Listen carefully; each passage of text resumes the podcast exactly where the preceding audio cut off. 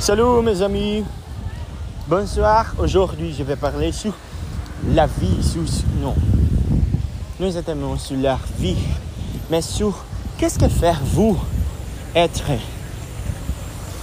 quem vous êtes, quem faz você, quem, o que faz você ser quem você é. Falei meio errado no francês. Essa foi a pergunta que o professor fez ontem na sala de aula. O que faz você ser quem você é? E aí eu peguei e respondi. Eu sou. Não, na verdade, o que? O que faz eu ser quem eu sou? O que faz eu ser quem eu sou, em primeiro lugar, é a detenção de um dom tão idiosincrático no qual nenhuma palavra seria suficiente para expressar suas dimensões. Posteriormente, sou o exercício desse verbo, o viver e seu hipônimo ou sinônimo, querer. Este é meu ânimo. E, e, realmente é um, é um pensamento complexo de se desdobrar. Eu vou começar trazendo a, a, a, a pessoa que melhor escreve Clarice Lispector, que no seu livro Hora da Estrela diz. É... Ai, gente, calma aí que eu tô passando no meio de um monte de gente, eu fico sem graça de continuar falando. Clarice Lispector diz, não é Ctrl-C, Ctrl-V, tá? Mas ela diz mais ou menos assim. Existe uma parte de mim. Então, opa, cheguei no lugar que eu queria, vou precisar desligar. Voltei, senhoritas. Eu dizia sobre o que a Clarice Lispector diz, né? Ela diz o seguinte: existe uma. Repito, não é Ctrl-C, Ctrl-V. Existe uma. Um fragmento da minha existência que é intransponível. Porque nenhuma só palavra é, é suficiente para exprimi-la. Isso me lembra muito a Wittgenstein. Eu não sei se eu estou pronunciando certo. Tenho uma certa dificuldade com alemão. Porque eu não sei nada de alemão. Eu nem sei se ele é alemão, mas pelo nome tem cara de alemão, né? Alemão ou russo, sei lá, alguma porra assim. De que diz que o limite do mundo é a linguagem. Porque, de fato, a linguagem, ela ela é, é uma, uma norma que estamos inscritos, da qual não fomos nós que criamos, estamos inscritos na linguagem do outro. Portanto, é possível haver uma, uma similaridade, é possível haver uma aproximação, ou talvez até uma igualdade, mas isso nunca saberemos, porque a detenção desse dom que, na qual me refiro só pode ser sentido por quem o detém ele é muito único. A existência ela pertence somente a quem a detém e a mais ninguém. Isso é um conceito é, muito único, muito muito particular. Então, a primeira, o primeiro trecho da minha resposta está um pouco desmistificado. Compreendem?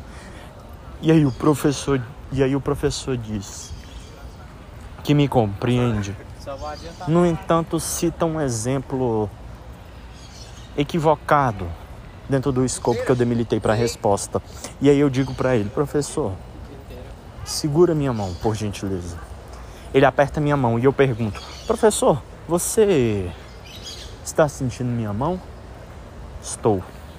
Não, professor. Você não está sentindo minha mão, você está sentindo sua mão encostada na minha. É nesse sentido, e, e, e você nunca saberá a experiência que eu, que eu acabo de viver. Por isso digo que é intransponível a minha existência. Eu não consigo expressá-la. As palavras são não são minhas. As palavras são nossas mas a existência não é nossa, a existência é minha. Portanto, não caberia, não caberia que eu lhe dissesse uh, o que faz eu ser eu. Porque se dissesse, estaria me sujeitando a outro. Compreendem? Compreendem? E eu usei a linguagem, usei o tato, mas existem, é, atmos, existem camadas até mais profundas do que essa. E aí eu volto num, volto não, porque eu não falei isso ainda. Mas isso também nos faz nos cria um contra-argumento com aqueles colegas que em sua resposta colocaram: "Ah, eu sou alegre, ah, eu sou triste, ah, eu sou pudico". Tudo isso, todos esses termos, não só a linguagem, mas a definição, né, que nos imputamos, ela é ela é uma régua moral, não só moral, é uma régua pautada pelo outro também. Pudico, ora, beleza. Você se considera uma pessoa careta, uma pessoa pudica, mas sob o prisma de quem? Será que lá no Afeganistão você seria considerado pudico? E se você se considera porra louca? No Woodstock, você seria porra louca? Então, então conseguem perceber que esses adjetivos também não são convenientes. E aí me aprofundei ainda mais em um discurso que eu sempre tenho e que eu gosto é, frequentemente de me lembrar desse meu pensamento, de que na língua portuguesa, diferente de outros idiomas, temos uma diferença do verbo ser e do verbo estar. E se tratando de personalidade, se tratando de existência, o verbo estar é muito mais conveniente, pois não somos, estamos.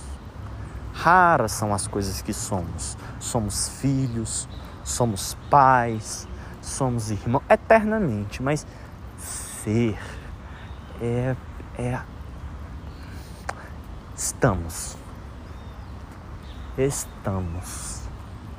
É uma às vezes dá, dá uma certa dor desse tempo que escorre pelas mãos, dessa existência que escorre pelas mãos, do efêmero, mas ao mesmo tempo dá um pouco de conforto também saber que estamos, né?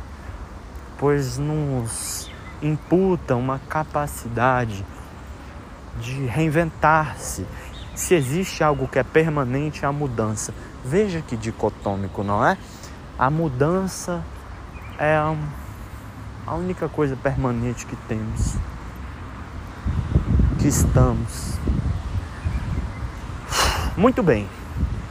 Se aprofundando no segundo trecho da, da, da minha resposta, em que eu digo, é, e o exercício da vida, o viver, né? Porque a vida é um dom, um substantivo e hipônimo a esse dom surge um guarda-chuva de verbos, né? E o primeiro deles é o viver.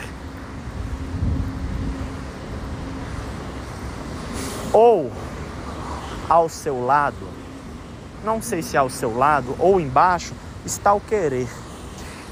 Bom, em determinado momento do exercício que o professor fala, escreva em uma folha de papel aquilo que faz você ser quem você é,